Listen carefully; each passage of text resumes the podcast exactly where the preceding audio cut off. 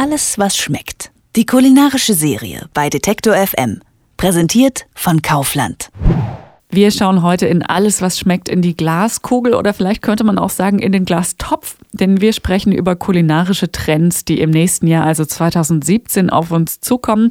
Die kann man im jährlichen Food Report nachlesen und für uns hat Juliane Neubauer in den Bericht schon mal reingeschaut und bereitet uns jetzt kulinarisch auf 2017 vor. Hallo Juliane. Hallo.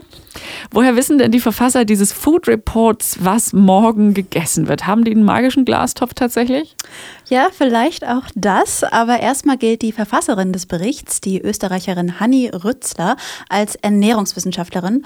Denn schon seit einigen Jahren ja, wird sie quasi als Trendbarometer, als kulinarischer Trendbarometer gehandelt.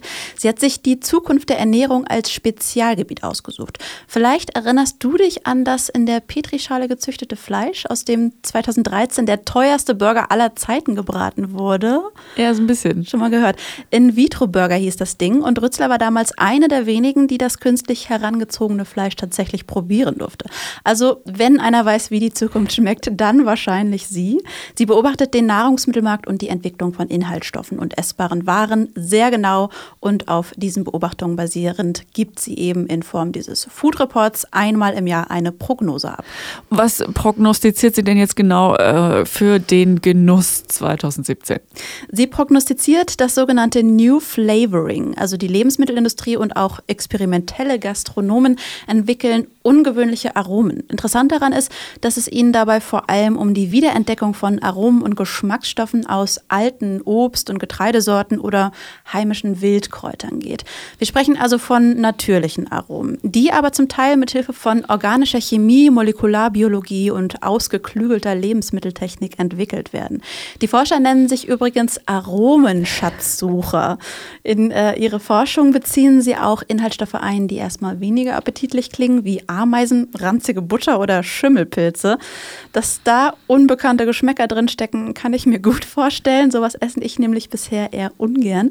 Wir werden sehen, was sie uns dann vielleicht ja im nächsten Jahr präsentieren. Also ich muss gestehen, das mit den heimischen Wildkräutern mache ich vielleicht noch mit, aber bei der ranzigen Butter steige ich eigentlich schon aus. Ähm, es lässt sich ja schon länger ähm, ein sinkendes Interesse an Fastfood und Fertiggerichten beobachten. Ähm, bleibt das so dann auch 2017? Laut des Berichts steigt unser Interesse an frisch zubereiteten Menüs tatsächlich. Allerdings wollen wir uns beim Umgang mit Lebensmitteln zunehmend helfen lassen, zum Beispiel wenn es um den Einkauf geht. Damit meine ich jetzt nicht nur Supermärkte, die den Einkauf nach Hause liefern, sondern auch so Menüdienste, die die Lebensmittel für ein oder mehrere Gerichte in einer Box liefern. Da werden sich laut Trendforscherin Rützler einige Angebote langfristig verbreiten. Interessant finde ich eine Vision, an der ein großes schwedisches Möbelhaus arbeitet.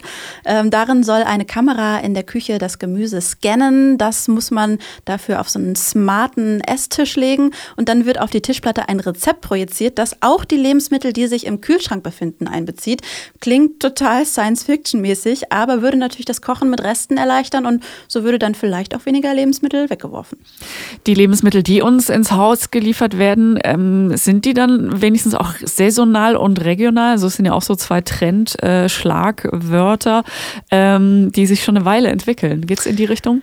Nah dran. Also ein Begriff, der mir im Food Report begegnet ist, ist hyperregional. Das bezeichnet Lebensmittel, die nicht mal mehr aus dem Umland in die Stadt gebracht werden müssen, sondern die schon direkt im eigenen Garten, hinterm Haus, auf dem Dach oder dem Balkon beziehungsweise auch im Garten des Restaurants angebaut werden. Also noch regionaler als regional. Wer hätte das gedacht, dass sowas geht? Das Gärtnern in der Stadt wird also immer relevanter und dann soll es auch sogenannte Freiluftsupermärkte geben. In München sei schon der erste geplant, heißt es im Bericht. Zum Teil kann man sich sein Gemüse und Obst da selbst vom Baum pflücken oder aus der Erde ziehen. Ich bin gespannt. Außerdem versuchen Köche noch mehr unsere heimischen Rohstoffe genießbar zu machen. Ein dänischer Koch hat essbare Erde zubereitet, die aus Nüssen und Malz zusammengemixt wurde. Andere zapfen vielleicht den Drink von morgen, nämlich Birkenwasser. Mm, essbare Erde oder äh, Birkenwasser. Gut, alles was schmeckt.